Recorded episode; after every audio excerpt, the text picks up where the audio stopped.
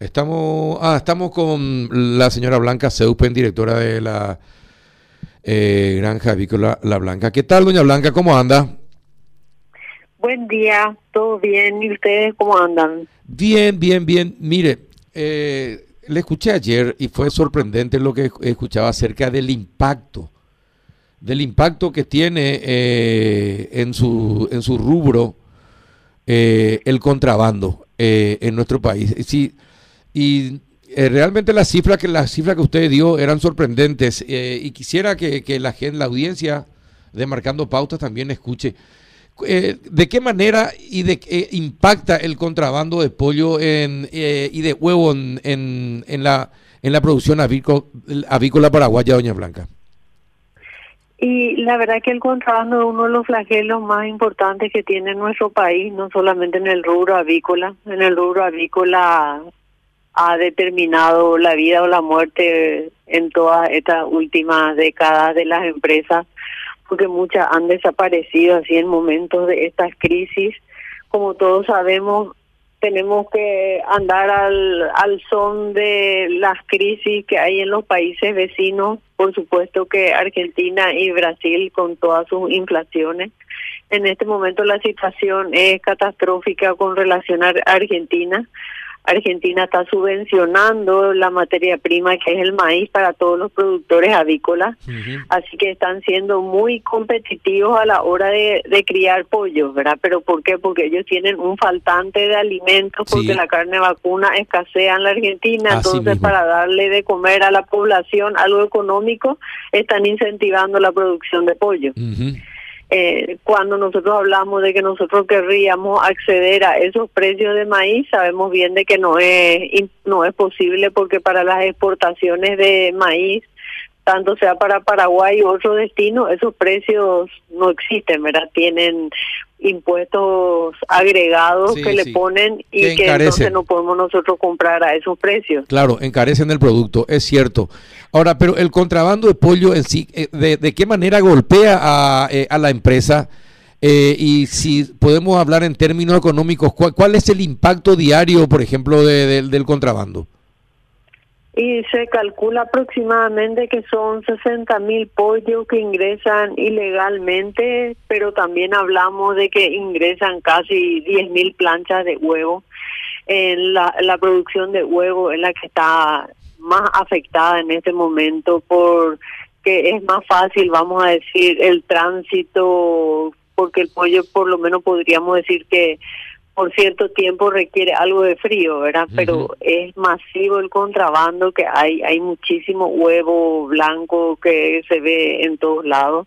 Y nosotros más insistimos en las pequeñas empresas porque la avicultura en Paraguay vino creciendo en esta última década y hay un montón de productores, aunque siempre nos llamen a hacer entrevistas a, a las principales empresas, de verdad hay más de 50 productores de, de huevos ponedoras en Paraguay y de esos eh, 40 son pequeños, ¿verdad? Y nuevos que se abrieron en la última en los últimos 10 años y son los que están apeligrando a subsistir a esta crisis que estamos invadidos de ¿por qué? Porque al productor ni siquiera le está saliendo para darle de alimento a esa gallina. Entonces muchos de los productores están sacrificando sus gallinas y otros están dejando de importar las pollitas bebé que en el futuro estarían dando huevos. ¿Por qué? Porque no pueden competir a los precios de los argentinos. Y no vemos de que esta situación va a mejorar, al contrario, ahora que la Argentina va a abrir su frontera, pensamos que todo va a ser más permeable y que vamos a estar más invadidos. Nosotros lo que insistimos por eso es de que el decomiso que hace el gobierno es mínimo, no es ni del 5% de lo que está ingresando. Entendemos que la frontera es muy amplia, que todo el río y encima el río está abajo, entonces hace más fácil y sencillo la navegación pero el gobierno tiene que buscar alguna fuente de empleo para esta gente que se está dedicando a traer la oportunidad del momento, porque sabemos que ahora nomás también es este rubro, ellos se van cambiando de acuerdo al rubro que le conviene. Y a la época. ¿Pero por qué? Porque falta empleo. Exacto. Y, y, depende de la época también. Ahora, usted me habló de 60 mil eh, por día. ¿E, ¿Eso sería por día o, o por cuánto?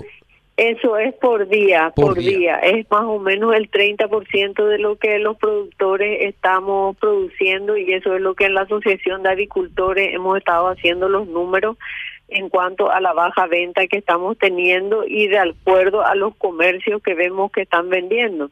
Y el colmo es de que es lo que se está pasando ahora, es que el que nunca ha vendido de contrabando, que siempre fue un comercio legal, se encuentra que a cuadras de él en la calle, en la vereda, se vende aceite, huevo demás cosas, y entonces está también ya empezando a querer vender o ya está vendiendo para no decir lo que no es, ¿verdad?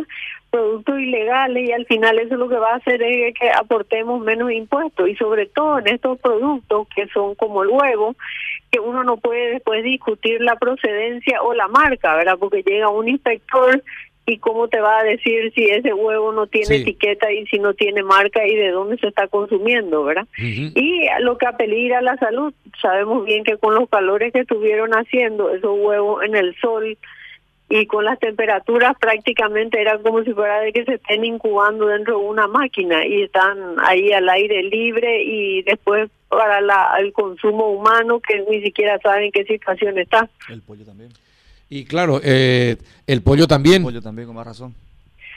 Y el pollo también, solo que el pollo, vamos a decir de que uno por lo menos nota de que perdiendo el frío y fue chorreando el líquido, el agua del congelamiento, pero luego una sorpresa dentro como este, ¿verdad? Eh, pero igual es un riesgo potencial para la salud. Nosotros lo que insistimos por eso es de que hace falta una concientización también para el paraguayo, porque muchas veces nos ven como si fuera de que nosotros estamos en contra de los paseros nomás y no no pasa por eso. Tampoco no es que estamos en contra del consumidor que esté buscando un producto más económico para que le alcance el dinero a fin de mes. El problema es de que insistimos las fuentes de empleo tanto decimos que necesitamos fuentes de empleo y vamos a estar matando otras empresas o industrias que sí están funcionando y que después vamos a estar diciendo tenemos que dejar de ser solamente simples agroexportadores y justamente lo que hace el pollo y la gallina es convertir esos granos en proteína, darle un valor agregado. Y así también queremos recordar de que Paraguay se autoabastece de alimentos. Nosotros no estamos dependiendo como otros países de importaciones, importaciones que dan empleo a, a, a otros ciudadanos, sino Paraguay lo que hace es no necesitar y por qué tendríamos que pasar a matar la, la industria nacional para después necesitar. Porque si un criador me está diciendo de que él tenía que recibir pollitas y no va a recibir, va a postergar dos meses, tres meses para ver cuál es la situación, esos dos o tres meses son producciones de huevos que no van a estar en Paraguay porque sabemos bien que la gallina tiene que pasar seis meses de, su vida para empezar a poner los huevos. Entonces no es una cadena corta que uno dice, ay, no, automáticamente voy a abrir la fábrica y voy a seguir produciendo. No, una vez que no existen las gallinas o no se importaron las gallinas, después eh, reanudar la producción es muy lento. Sí, definitivamente. Eh, y dígame, ¿cómo uno, por ejemplo, nosotros que no sabemos de huevos y compañía, ¿cómo sabemos cuando eh, el huevo es de... ¿Cómo podríamos saber si un huevo que estamos comprando es de contrabando o no? Y la verdad es de que depende muchísimo del comercio donde estén accediendo y la factura que le den, ¿verdad? eso sería ideal. sí, es cierto de que Paraguay produce muy poco huevo blanco, entonces, mucho del huevo blanco que se ve en el mercado sí es de contrabando, pero no podemos decir de que el 100%, sea así, Sería. Entiendo. Pero insistimos, sabemos bien que la gente que vende en la calle y que se apilona en la vereda, eso sí que tienen eh, la marca de, de origen argentino, ¿verdad? Entonces sí se, se, se nota perfectamente. En, lo que nosotros hacemos, estamos haciendo ahora para más hacer el Día del Agricultor es animando a estos pequeños agricultores a que no salgan del rubro y tratando de presionar al gobierno a que haga algo, pero insistimos que el Ministerio de Hacienda también debería estar involucrado en ir a los comercios que están vendiendo. De esa forma o incentivar a, a los comerciantes a que facturen legal y que paguen sus impuestos, porque de toda de todos los ámbitos nos damos cuenta de que es un buen negocio en este momento traer contrabando y no no pagar impuestos.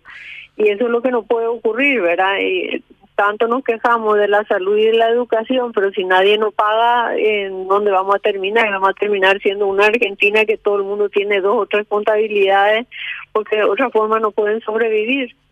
En, necesitamos que hayan políticas fuertes del Estado para saber cuál es el camino que Paraguay está siguiendo, porque en este momento nos encontramos un poco huérfanos de, de alguna medida que estén tomando. Y la verdad es que con todo esto de la pandemia ya muchos han sobrevivido en apenas porque todo el duro gastronómico que uno de nuestros principales clientes han pasado muy mal, ¿verdad? Y entonces en ahora con este contrabando masivo ya nos encuentra todos un poco golpeados.